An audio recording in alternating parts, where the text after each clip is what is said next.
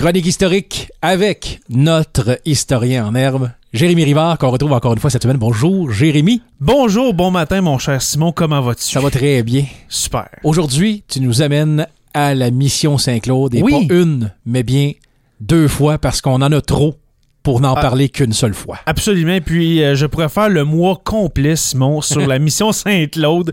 Euh, J'ai décidé de condenser un peu l'histoire de la mission Saint-Claude parce que ça, ça, ça s'étale sur des dizaines et des dizaines d'années. Oui. Alors on va aller au principal pour euh, cette semaine et puis la semaine prochaine. Est-ce que tu peux, un- est-ce que tu sais un peu c'est quoi la mission Saint-Claude? De nom, mais pas De tant nom, hein? de, de, de, de nom et de réputation, mais sans plus. Exact. Parce qu'aujourd'hui, la mission Saint-Claude n'existe plus et puis où était installée la mission n'existe plus non plus. Euh, dans une dernière chronique, dans une chronique que j'ai fait euh, dans les derniers mois, j'ai parlé un peu de la mission Saint-Claude. On parlait du fort d'Émiscamingue.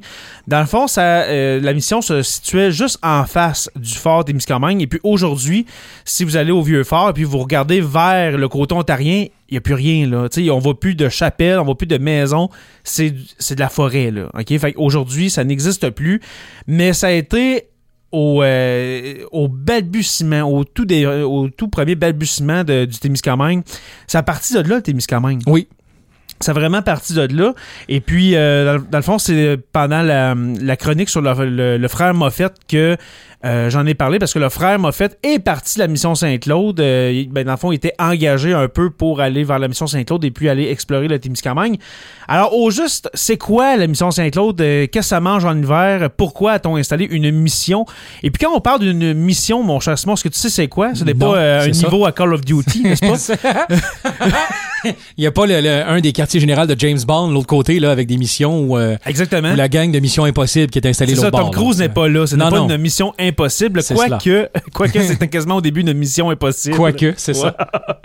Mais euh, pour remonter un peu dans le temps, dans les années 1600, euh, les, les communautés religieuses, les premières communautés religieuses qu'on parle des, des jésuites, des récollets, etc., leur but à eux, c'était, dans le fond, d'évangéliser les Autochtones. Et puis la mission Saint-Claude, c'est exactement ça. Au début, c'était euh, d'aller s'installer à un endroit où est-ce que euh, blancs et autochtones se rencontraient. Et puis, euh, dans le fond, en étant dans ce lieu-là, où est-ce que tout le monde se rencontre, ou est-ce que c'est un lieu de rencontre, eh bien, on a espoir d'évangéliser. Alors, d'amener la religion catholique chez ces gens-là. Alors, comme j'ai dit, c'est au début des années euh, 1600, euh, et puis années 18, euh, 1700, etc. C'est en 1642 que les premiers jésuites débarquent dans notre coin, dans le coin de North Bay, chez les Népissingues. Mhm. Tu t'en souviens, de, euh, au, au début de, mes- de mes chroniques, on parlait des Népissingues, euh, des Témiscamingues, les Abitibi, etc. Alors, en 1642, on, on est proche. Le North Bay, c'est vraiment proche du Témiscamingue euh, québécois et ontarien. Alors, on débarque là en 1642.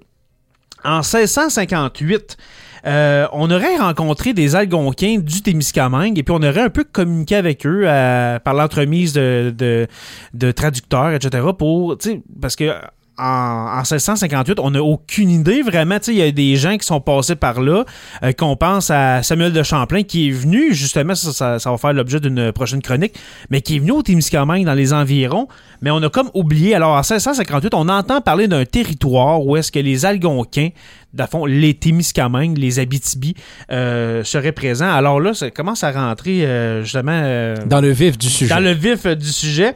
Mais il faut attendre en 1830 euh, avant que les Oblats, hein, les frères, les, les pères Oblats, une autre communauté, euh, une autre communauté religieuse, c'est pas des jésuites ou ben des euh, d'autres communautés religieuses, c'est vraiment les Oblats qui vont commencer à visiter le Témiscamingue régulièrement à partir de 1830. Alors là, on est 90 ans après avoir entendu parler des Témiscamingues, de, de cette nation-là. Alors, en 1830, euh, on commence à arriver. En 1836, l'évêque de Montréal, qui s'appelle Monseigneur Lartigue, un, un nom de rue à Ville-Marie, Ben hein, oui, la rue Lartigue. la rue Lartigue, va confier au père Charles de Bellefeuille, qui est un père euh, oblat, euh, les missions du nord de l'Outaouais, on les appelait comme ça, les missions du nord de l'Outaouais, dont fait partie le Témiscamingue. Le nom de la région n'existe pas encore, mais c'est, on appelle ça le nord de l'Outaouais. OK. Alors, il va partir en canot ce brave monsieur, ce cher père Bellefeuille. Toujours le canot, hein? Oui, tout en canot. c'est- C'est c'est le 4x4 de l'époque, le canot. là. ça passe partout. Oh, ça passe partout. Alors, on part en canot de Montréal. Ça va prendre 20 jours. OK? 20 jours partir de Montréal et puis arriver sur, euh, dans le fond, sur le site du Témiscamingue. Et puis, lors de ce premier voyage, le père de Bellefeuille va faire ériger une croix en face du, euh, du fort euh, Témiscamingue. Témiscamingue, le vieux fort. Et puis, euh, dans le fond, comme j'ai dit dans une dernière chronique, le vieux fort, est, euh, dans le fond, appartient à la compagnie de la baie du Thon.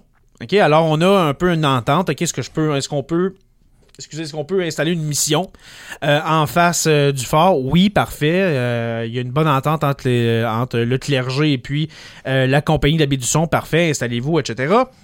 Et puis là, de Bellefeuille va retourner à Montréal très optimiste parce que au début de la mission, eh bien, les Autochtones acceptent vraiment volontairement et vraiment sont très heureux de se faire baptiser. Mais lui, de Bellefeuille, il pense que c'est à cause qu'ils veulent devenir catholiques. C'est là- c'est le but là, de la mission. Là.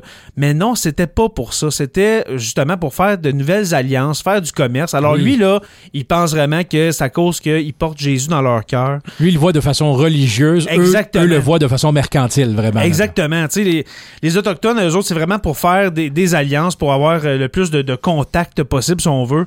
Mais lui, il voit vraiment ça comme wow, euh, c'est un territoire propice à l'évangélisation. Alors là, en 1844, là, on s'en va en 1844, le nouvel évêque de Montréal, euh, monsieur, euh, Monseigneur Lartigue, est malheureusement trépassé. Oui. Euh, Monseigneur Ignace Bourget va nommer le père Oblat Nicolas Laverlochère. OK, un nouveau père Oblat de Laverlochère, titulaire des missions algonquines de la rivière des Outaouais, dont fait partie la mission Saint-Claude. Alors là, on l'a vraiment nommé. Cet endroit va s'appeler la mission Saint-Claude au Témiscamingue, dans le nord de de l'Outaouais, comme j'ai dit. Oui. Et puis la petite euh, mission euh, tombe un peu dans l'oubli jusqu'en 1860, parce que là, on évangélise, oui, on baptise, tout ça.